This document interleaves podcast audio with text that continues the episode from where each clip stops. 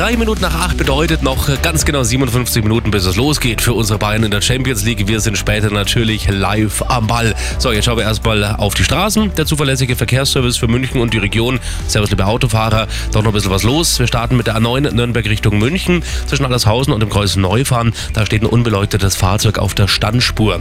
Dann weiter Richtung München zwischen dem Kreuz Nord und Fröttmanning Süd. Rechte Spur nach einem Unfall blockiert. Und zwischen Freimann und dem Frankfurter Ring die linke Spur nach einem Unfall blockiert. Dann haben wir die Flughafentangente Richtung A94. Unfall zwischen Oberding und Aufkirchen. Auch da kommt es immer noch zu Behinderungen. Und das sind die aktuellsten Blitzer in München und der Region.